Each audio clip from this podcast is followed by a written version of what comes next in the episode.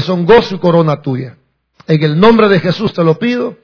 Amén y amén. Podemos tomar asiento, hermanos. Quiero decirles, hermanos, que en este versículo número uno encontramos un llamado a la firmeza espiritual. Y me gusta esto porque yo me he dado cuenta, hermanos, que Dios va orquestando todas las cosas cuando Él nos quiere hablar. Es decir, usted oye una cosa por aquí, oye otra cosa por allá, y si usted está atento, usted se va a dar cuenta que Dios nos habla de muchas formas y de muchas maneras. Una plática con alguien, una frase que usted escuchó, un video que vio, una llamada que recibió. Si usted está atento, se va a dar cuenta que Dios ahí se está moviendo, hablando a nuestras vidas. Un día de esto estaba yo con una persona que le gusta hacer mucho ejercicio. Es un hombre apasionado, hermano, por el cuerpo, por hacer ejercicio, pesas. Y hablando con él me dijo algo que yo sentí que era de Dios. Me dijo, mire, me dice, que esto no es fácil, me dijo. Esto cuesta, me dijo. ¿Sabe cuánto tiempo tengo yo de no comer comida chatarra? Me dijo. Que es la comida que nos gusta mucho a nosotros, que la hamburguesa, que la pizza. Míreme, yo tengo más de un año de no comer comida chatarra. Me dijo. Y hamburguesa le dije, una me comido. Es que esto requiere constancia, me dijo. La gente cuando viene a hacer ejercicio me dice, hoy vengo animado. Y me dijo él, es que el ejercicio no se trata de ánimo. El ejercicio se trata de disciplina. Entonces, eso me gustó a mí. Porque dice que hay gente que a hacer ejercicio animado dice, estoy animado. ¿Y cuánto dura el ánimo? Me dice. ¿Cuánto dura el ánimo, hermano? un día, dos días, tres días. Y usted está bien animado, cuatro días. Y a lo mucho, cinco días. Entonces, la gente en la iglesia espera estar animada para hacer las cosas. Pero la iglesia, el cristianismo, dejamos la iglesia, el cristianismo no tiene que ver con el ánimo. El cristianismo tiene que ver con la disciplina. Yo quiero que usted lo sepa. Yo quiero que ustedes se lo guarden en el corazón, porque esto no es mi palabra, esta es la palabra de Dios. Y en el, en el verso 1 encontramos que dice, hermanos, ustedes son hermosos, son amados, son deseados, son mi gozo, son corona, pero estén firmes. Esa es, esa es la indicación de esta mañana de parte de Dios. Estén firmes. Hermanos, lo que nos pide Dios a nosotros es que seamos personas estables espiritualmente. Que seamos estables. Mire, nosotros tenemos que llegar a un punto en el cristianismo que tenemos que estabilizarnos de una vez y para siempre, hermanos. Debemos de dejar andar buscando caminos fáciles. No hay caminos fáciles. No hay atajos. Nosotros tenemos que cansarnos de los atajos. Tenemos que cansarnos de las cosas fáciles y empezar a hacer las cosas como debemos de hacerlas. Dios, hermanos, en este versículo nos está diciendo que quiere que seamos personas estables. No personas de doble ánimo. ¿Qué es el doble ánimo? Que a veces queremos y a veces no queremos. ¿Nos pasa eso o no nos pasa? A veces queremos y a veces no. La vida cristiana no se trata del ánimo que usted tenga. No se trata del entusiasmo, no se trata de la alegría. Se trata, hermanos, que nosotros seamos personas de un solo ánimo. Que hagamos lo que tenemos que hacer, aunque no tengamos ánimo de hacerlo. Esa es la vida cristiana. La vida cristiana, hermano, es de que usted sea firme, es decir, que mantenga una posición. ¿Qué sucede cuando tenemos problemas?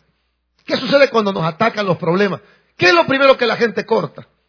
La iglesia. Mire, fíjate que no voy a ir. Fíjate que este, hay hora por mí. Ahora, yo no estoy burlándome de su problema porque sus problemas son serios. Lo que le estoy diciendo es, que aunque sus problemas son serios, Dios dice manténgase firmes. Firmes, hermanos, ante los ataques. Dios quiere que su pueblo sea un pueblo estable, que no flaquee, que solo se mantenga. Quiero mostrarles un versículo. Hemos preparado algunos versículos para avanzar en la predicación y que sea más sustanciosa en menos tiempo. Quiero mostrarles un versículo en Efesios que tenemos ahí en las pantallas. Quiero que note cómo cuando hay un ataque en la vida del cristiano, lo que Dios pide es que estén firmes. Vamos a notar eso. Dice Efesios 6:11, vestidos de toda la armadura de Dios para que podáis estar firmes contra qué? Contra las hechanzas del diablo. Porque no tenemos lucha contra sangre y carne, sino contra principados, contra potestades, contra gobernadores de las tinieblas de este siglo, contra huestes espiritual de maldad en las regiones celestes. Ya voy a explicar ese versículo, pero quiero que identifique la palabra firme. Por tanto, tomad toda la armadura de Dios para que podáis resistir el día malo y habiendo acabado todo que dice, estad firmes. Verso que sigue. Estad pues firmes, ceñidos vuestros lomos con la verdad y vestidos con la coraza de justicia. Ahora, ¿se da cuenta cómo en esos versículos se repite tres veces la palabra firmes? Ahora, ¿qué, es lo que Dios pide a usted que está en problemas? ¿Qué es lo que Dios le pide a usted? Bueno, que solo, le pide que se mantenga. Ahora, cuando la Biblia dice que no tenemos lucha contra carne y sangre, le voy a hacer claro. La gente dice, tenemos lucha contra el demonio. Sí, es contra el demonio. Pero no es que el demonio se le va a aparecer con la gran cola y, el gran tridente, hermano. El demonio ocupa, muchas maneras para atacarnos. ¿Se acuerda cuando Pedro le dijo a Jesús, Jesús, no vayas a la cruz? ¿Qué le dijo Jesús a Pedro? Ahora, ¿qué pasó ahí? Que Pedro estaba actuando como un opositor de los planes de Dios, ¿o no? Entonces, el diablo va a ocupar muchas maneras, personas, situaciones. Hermanos, puede ser una persona en su trabajo, en la colonia, inclusive en la misma iglesia. Puede ser su esposo que esté siendo ocupado por el diablo, sus hijos. Pero ¿qué nos pide Dios? Dios solo dice, mire, manténganse firmes, hombre. Solo manténganse haciendo lo mismo siempre. El Señor, hermanos, nos pide que no cedamos ante la tentación. Porque el diablo no solo nos ataca con personas, nos ataca con tentaciones.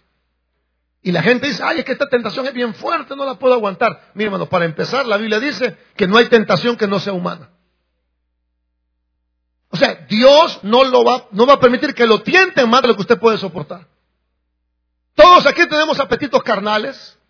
Todos aquí tenemos la vieja naturaleza. ¿Qué nos pide Dios? Manténganse firmes frente a las tentaciones. Eso nos pide Dios. Ay, que pastor, mire, yo siento esa atracción por esa persona. Ay, yo siento que me está jalando. Manténgase firme, hermana. Fíjate que yo, yo quisiera hacer lo malo, pastor. Y se me ha metido aquí, mire, aquí se me ha metido. Manténgase firme, hermano. Ay, yo quiero salir corriendo de mi casa. No haga nada. Solo manténgase firme. La Biblia dice que se mantenga firme frente a las acechanzas del diablo. Eso es lo único que le pide Dios. Hermanos, el Señor nos está pidiendo en este versículo que tengamos una vida disciplinada en todos los aspectos de nuestra vida. Y la vida espiritual es una área de toda su vida. Usted tiene que ser disciplinado en todas las áreas de su vida. En el área espiritual, en el área física, en el área mental. Por ejemplo, venir a la iglesia en la parte espiritual. Se ha disciplinado en la parte espiritual. Pero también se ha disciplinado en su parte física. Tiene que cuidar su cuerpo, hermanos. A veces nosotros decimos, ay, mira, el diablo me está atacando. No es el diablo, es que usted ha comido de todo, hermano. Es el gran remordimiento, conciencia que tiene. Es que yo me siento que el diablo me ataca. No, lo que usted necesita es dormir.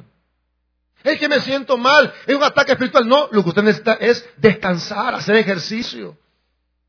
En la parte física, la parte mental. Usted tiene que ser disciplinado en su parte mental también. No puede pensar todo lo que se le venga a la gana usted tiene que saber qué va a pensar y qué no va a pensar. Usted ve una persona, hermanos, usted decide qué va a pensar. El problema de nosotros es que no nos gusta pensar. O sea, queremos que todo sea fácil. Queremos, hermanos, que ocurran grandes cosas de manera fácil. No ocurren cosas grandes de manera fácil. No ocurre. Olvídese de eso. Nada bueno ocurre por casualidad. Todo lo bueno tiene un precio que hay que pagar, hermanos. No crea que, es que la gente dice, no sé, yo espero algo nada le va a pasar, hermano. Porque todo tiene una razón de ser. Si usted quiere ver la mano de Dios en su vida, entonces manténgase firme. No se mueva, sea estable. Una de las cosas que mueve a los cristianos son las aflicciones. Quiero mostrarles este pasaje donde el Señor nos muestra que una de las cosas que nos puede mover, porque voy a hablar de los factores que destabilizan al cristiano, uno de los factores que nos puede mover son las aflicciones. Vamos a ver qué dice el texto. Dice, estas cosas os he hablado para que en mí tengan paz. A ver, ¿me puede ir a leer la segunda parte? ¿Qué dice? En el mundo, ¿qué dice? Va, detengámonos ahí. ¿Qué dice la En el mundo tendréis. Ahora, ¿qué significa eso, pastor? Que ya de antemano Dios nos está diciendo que en el mundo vamos a tener problemas.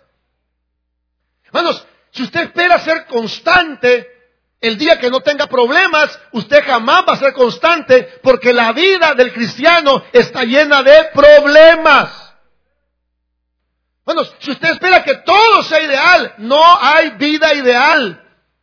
La Biblia dice, en el mundo usted va a tener problemas. Hermano, ¿por qué no vino? Es que tengo un problema. Hermano, ¿por qué faltó a servir? Es que tengo un problema. Es que, hermano, ¿usted por qué no fue con alma? Es que tengo un problema. Hermano, en el mundo vamos a tener problemas. Vamos a tener problemas. Y le digo con todo mi corazón, no estoy menospreciando sus problemas, hermano, pero es que no soy yo el que estoy hablando, es la palabra de Dios. Dios le está diciendo a usted que es cristiano, usted va a tener problemas. Eso le está diciendo. Los problemas van a tratar de desestabilizarnos.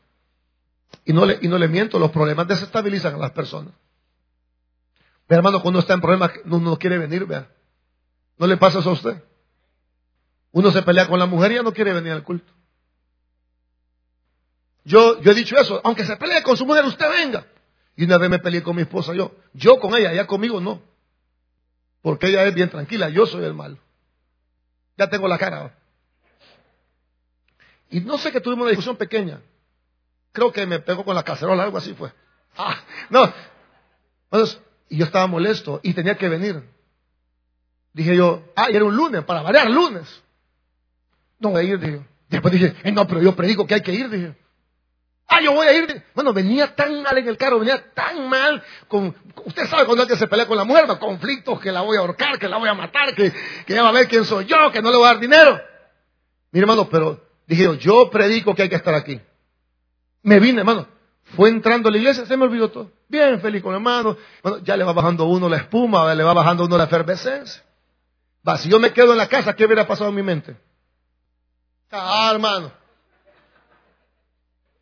O sea, ¿qué dice Dios? Manténgase firme. ¿Por qué? Porque en el mundo vamos a tener problemas. ¿Qué nos pide Dios? Confíen. Eso significa manténgase firmes. Es decir, usted mantenga su confianza en Dios. Yo no sé cómo ni cuándo va a pasar las cosas. Lo que sí sé es que Dios dice, manténganse firmes cuando estén en aflicciones. Confíen porque yo he vencido al mundo. Ahora, ¿qué significa eso? Yo no sabía qué significaba. Yo vencí al mundo y decía, Señor, ¿y qué significa eso? Hasta que entendí que Jesús está diciendo esto, hey, confíen en mí, vean mi ejemplo. Yo vencí al mundo. Nuestro ejemplo de vida no son los hermanos, nuestro ejemplo de vida es Jesucristo, hermanos. Él fue un hombre de carácter, hermano, él fue un hombre firme, él no retrocedió por nada, él se mantuvo en la voluntad de su Padre. Claro, sufrió, lloró, pero se mantuvo. Jesucristo, dice la Biblia, que afirmó su rostro y fue a Jerusalén. Jesucristo es tu ejemplo de vida, hermano. Jesucristo nunca se dio por vencido. Jesús nunca desfalleció. Y Jesús dice, ustedes tienen que confiar en mí y seguir mi ejemplo. Una de las cosas que nos va a desestabilizar son los problemas. Si usted tiene problemas esta mañana, hermano, una cosa, manténgase firme. Eso es lo que le pide Dios, manténgase firme. Ahora, otra cosa, hermanos, que nos puede desestabilizar es el mundo. Vamos a ver este texto que está aquí. Santiago capítulo 4 dice así, oh almas adúlteras, ¿qué dice? ¿No sabéis que la amistad del mundo, bueno, es enemistad contra Dios? Cualquiera pues que quiera ser amigo del mundo, se constituye, ¿de qué habla ese pasaje? Habla de la amistad con el mundo, ¿sí o no? Otra cosa que desestabiliza al cristiano es el mundo. Hermanos, el mundo no es algo feo. El mundo es bien bonito. La palabra mundo es la palabra cosmos. Y la palabra cosmos viene de la palabra cosmético. ¿Cómo se ve una hermana cuando no se ha cosmetiqueado? Un desorden, un caos, hermano. Como que es Génesis 1.1, desordenada y vacía. Ahora, cuando la hermana usa el cosmos, el cosmético, ¿cómo quedan después del cosmético? Irreconocibles, hermano. No, hombre, se pegan una ayuda terrible. Lástima que los hombres no podemos hacer nada por nosotros. Bueno, aunque algunos sí, pero es otro tema. Sí, el mundo no es feo, el mundo es bonito. Pero el mundo, cuando usted ama al mundo, eso lo desestabiliza a usted. ¿Por qué? La gente que ama al mundo se constituye en enemigos de Dios. Yo, yo le voy a dar mi sugerencia, tenga cuidado con el mundo. Porque el mundo es bonito, atrae, gusta. Bueno, pero ese mundo a veces nos saca de balance a nosotros. Porque, no, porque nos agrada. Y ya después empezamos a ver las cosas de Dios de mala gana. Yo me fijo con la gente que casi no viene. Si usted acaba de venir, no se preocupe, no es por usted. De verdad te lo digo. Pero cuando están viniendo frecuentemente, están bien contentos, hermano, atentos con la Biblia ahí, bien atentos, subrayando. Pero cuando faltan, hermano, no lo digo por nadie aquí esta mañana, pero cuando faltan, ya están así, miren. Ya están así. Y otros están así. ¿Por qué? Porque nosotros amamos demasiado las cosas de este mundo, hermanos. La diversión es buena. El extremo de la diversión no es buena. Nada en extremo es bueno. Amamos, hermanos, eh, cosas del mundo. No voy a mencionar nada porque acaba de pasar un partido de fútbol y no quiero herir susceptibilidades. Amamos las cosas del mundo, que, que, andar comiendo, que andar paseando, que el deporte, y de repente, sin darnos cuenta, en nuestro corazón nos convertimos enemigos de las cosas de Dios. ¿Cuántas personas han sido desestabilizadas por su amistad con el mundo? Cuando un creyente se hace amigo del mundo, poco a poco se convierte en enemigo de Dios. Hay personas que, que están muy metidas en el mundo que eh, vamos a la iglesia, ay, después, eso es religioso, eso es fanático. Hermano, lo que pasa es que el corazón de esas personas está amando demasiado el mundo. hay gente que ama demasiado las cosas de afuera. Y eso nos hace a nosotros daño. Porque el Señor no nos crió para estar en el mundo. Dios nos ha creado para estar en las cosas de Él. Cuando hay personas que aman el mundo y empiezan a desestabilizarse el mundo. Lo otro que nos desestabiliza es nuestra propia humanidad. Quiero mostrarles este versículo que está en Mateo 26, 41. Mire, dice, velad y orad para que no entréis en tentación. El espíritu a la verdad está dispuesto, pero ¿qué dice la última parte? Otra cosa que nos desestabiliza, hermano, además del mundo, es nuestra propia naturaleza caída. Bueno, le voy a pedir un favor. Discipline su propio cuerpo, hermano. Porque hay cosas que el cuerpo no las quiere hacer. ¿Ha sentido usted eso? Hay cosas que el cuerpo no las quiere hacer. Por eso Pablo decía, yo golpeo este cuerpo. ¿Qué es golpear el cuerpo? es disciplinar al cuerpo para que haga lo que el cuerpo tiene que hacer. Eso es disciplina. A veces nosotros nos dejamos llevar por la carne. Es que yo siento que me siento triste. No importa, hermano. Que me siento débil. Véngase, hombre. Es que yo me siento angustiado. La carne es débil. La carne, hermanos, va a tratar de desestabilizarnos. ¿Por qué? Porque esta carne esta naturaleza pecaminosa es una, naturaleza con la cual vamos a luchar siempre. Yo le aseguro, hermano, que cuando empieza el culto, a algunos les da sueño. Pero si ponemos el partido de Real Madrid, ¿cómo estarían todos? Porque la carne, hermano, le gusta la carne. Por eso la carne hay que disciplinarla. A la carne hay que someterla para que haga lo que tiene que hacer en el nombre del Señor. No podemos dejar que la carne nos gobierne. Yo no sé cuántos tenían sueño hoy para venir. El sueño es debilidad de la carne, hermanos. Usted está con un gran sueño, hermano. Dice, ay, el domingo, el único día que descanso. Ah. Dice, a ver, carne, a ver, carne, deja de hablar tonterías, levantate, anda, bañate. Yo dejo la ropa en el baño, hermanos. Me ha funcionado a mí, fíjese. ¿Por qué eso de andar buscando la ropa en la mañana? Es una perder de tiempo y hasta el ánimo le quita a uno. Cuando usted deja la ropa allá en el baño, usted llega al baño y ve todo ya listo. A esto le anima a usted. Porque la carne no quiere. Cuando usted se moja con el guacal de agua, ¿qué dice la carne? Anda, dormite, ¿qué está haciendo en el baño? Anda descansado. Porque estás loco, anda a descansar, deja que el pastor predique, contarle el llamado del pastor, pero mentira, todos hemos sido llamados y todos hemos sido comprados con el mismo precio de sangre de Cristo en la cruz de Calvario, todos somos llamados, amén. Pero sí o no, que cuando usted doblega la carne y se echa el primer guacalazo de agua, la carne entiende que usted se va a bañar. ¿Y qué pasa con la carne? Le gusta. Y después no, lo sacan ustedes de la pila. Porque la carne resiste, la carne resiste, pero cuando usted la doblega, la carne dice, va, va a hacer caso pues. Lo mismo pasa en las cosas espirituales. La carne no quiere el culto, la carne no quiere leer la Biblia, la carne no quiere orar, la carne no quiere ayunar. A ver cómo está con el ayuno. Mejor ni hablemos del ayuno. Señor, yo quisiera ayunar, pero mira estos frijoles, Señor. ¿Sabe? La carne no quiere ayunar. ¿Sabe qué quiere la carne? Comer quiere. Ahora, a la carne que decirle, hoy vas a ayunar. No, que vas a ayunar, te digo, pobrecito de vos, te vas a gastritis, no importa que me des, vas a ayunar. Bueno, pero eso no lo podemos hacer solos, tenemos que pedirle la ayuda a Dios para doblegar esta carne. Pero la carne, hermanos, es un factor que desestabiliza al cristiano. Ahora, ¿qué tenemos que hacer nosotros? Hermanos, doblegar la carne. Otra cosa, hermanos, muy importante que desestabiliza la iglesia, y creo que para mi ver, esta es una de las cosas más importantes que les quiero comunicar, es que los problemas dentro de la iglesia desestabilizan a los cristianos. Quiero que veamos aquí Filipenses, quiero que lo vea conmigo, el capítulo 2. Vea conmigo Filipenses capítulo 2. Ahí está en Filipenses usted, ¿verdad? Ok, ve ahí el capítulo 2, por favor. Otra cosa que desestabiliza a los cristianos es la falta de unidad. Quiero que vea aquí, Filipenses 2, verso 2. ¿Están listos?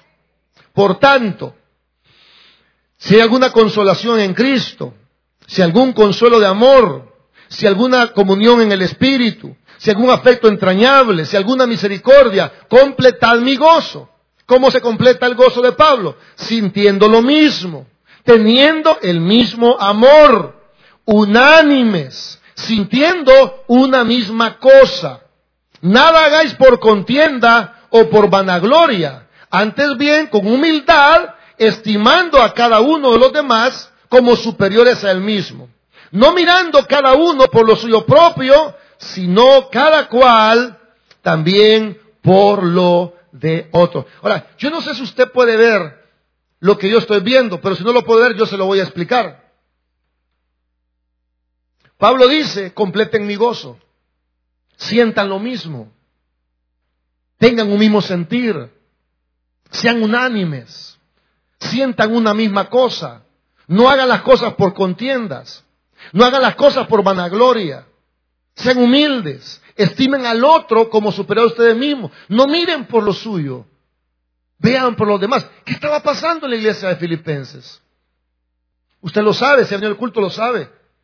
Había un pleito en la iglesia de Filipenses en el capítulo 4, en el verso 2, Pablo dice, le ruego a Evodia, a Sinti, que, que se pongan de acuerdo. Una de las cosas que desestabiliza al cristiano son los problemas dentro de la iglesia. Amén. Muchas veces, hermanos, el problema no es la carne, el problema no es el diablo, el problema no es el mundo, a veces el problema es la falta de unidad dentro de la iglesia. A ver, ¿Está escuchando eso? Hermanos, en las iglesias enfrentamos un problema de falta de unidad muchas veces. A veces tenemos diferencia de opiniones con los hermanos. A veces usted va a encontrar una hermana con la cual usted no se lleva bien. Solo dije eso y ya se acordó usted de la hermana. Hermanos, tengamos cuidado con eso. Porque una cosa que desestabiliza la iglesia es la falta de unidad entre sus miembros.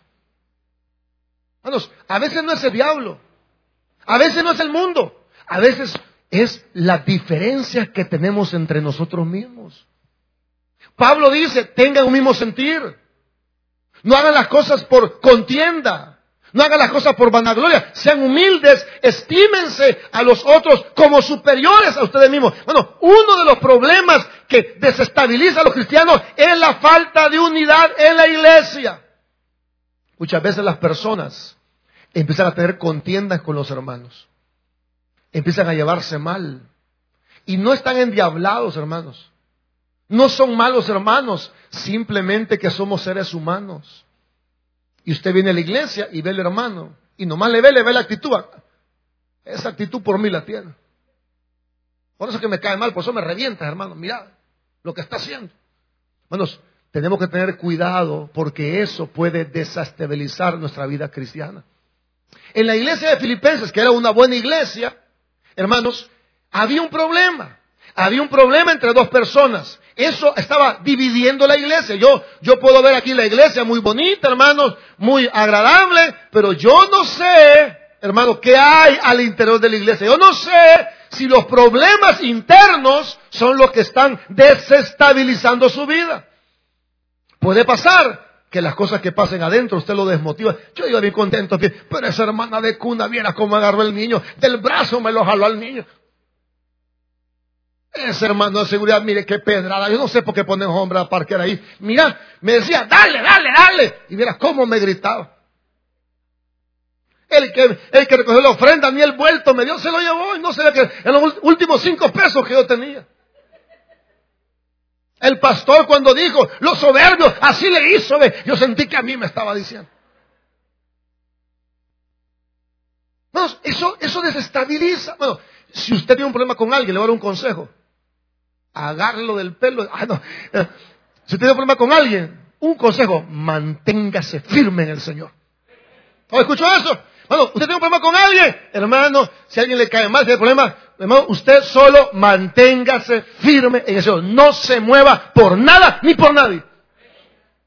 Manténgase firme. Trate de resolver el problema, trate de resolverlo. Pero hay gente, hermanos, que quizás no lo va a querer resolver. Y usted no se va a mover de iglesia solo porque hay un hermano aquí adentro que le hizo mala cara. No, Señor. A usted no lo trajo la gente, a usted lo ha traído el Señor. Así que aquí se queda porque aquí Dios va a hacer obra en su vida. ¿Cuánta gente se va? Hermano, ¿cuánta gente se va? Por un problema con otro hermano. ¿Qué dice Dios? Manténganse firmes. Le voy a dar un consejo. Ninguna iglesia es perfecta, hermano. Toda iglesia se ve bonita hasta que usted convive con los hermanos. A ver, ¿escuchó eso? ¡Ay, qué linda que iglesia! Vaya ya un par de meses a ver qué, a ver qué allá. Yo veo los grandes ministerios, ministerios como el pastor Dante Gebel, grande ministerio. ¿Y usted cree que Dante Gebel es sencillo, hermano? Como administrador de la iglesia, ese tipo de ser yuca. Como administrador es terrible, hermano. Dios no le va a entregar una gran magnitud a un tipo todo aguado, hermano. Perdón la palabra. Usted ve esa iglesia de Dante Gebel, ese tipo no es ningún sencillo. No, el tipo tiene una disciplina, una organización, hermanos, igual que el pastor general. ¿Y usted cree que el pastor general era sencillo? Era un gran siervazo, hermano. Yo lo admiro porque el hombre se paraba y hablaba, pero trabaje con él. ¿Usted cree que Mario Vega es tranquilo? Usted lo ve un gran hombre, hermano. Ni ocupa bosquejo, Mario Vega. Se para y empieza a hablar y hablar. Y bien bonito lo que dice. Yo no traigo las páginas, me pierdo, hermano. Trate con él. Es que todo se ve bonito por fuera, hermano. Uno ve la familia de otro. ¡Ay, qué linda esa familia! Usted no sabe. ¡Ay, qué linda esa mujer! Usted no sabe. ¡Ay, qué lindo ese hombre! Usted no sabe. Por eso usted no se puede andar moviendo por problemas, porque gente va a encontrar en todos lados, problemas va a encontrar en todos lados. La orden del Señor es manténganse firmes en el Señor, creciendo en la obra de Dios siempre, porque la obra de Dios no es en vano, es lo que dice la palabra de Dios. Manténgase firme. En todos lados va a encontrar el problema. Ahora, si después de mensaje se mueve, es cosa suya, hermano. Allá se va a acordar de mis palabras usted.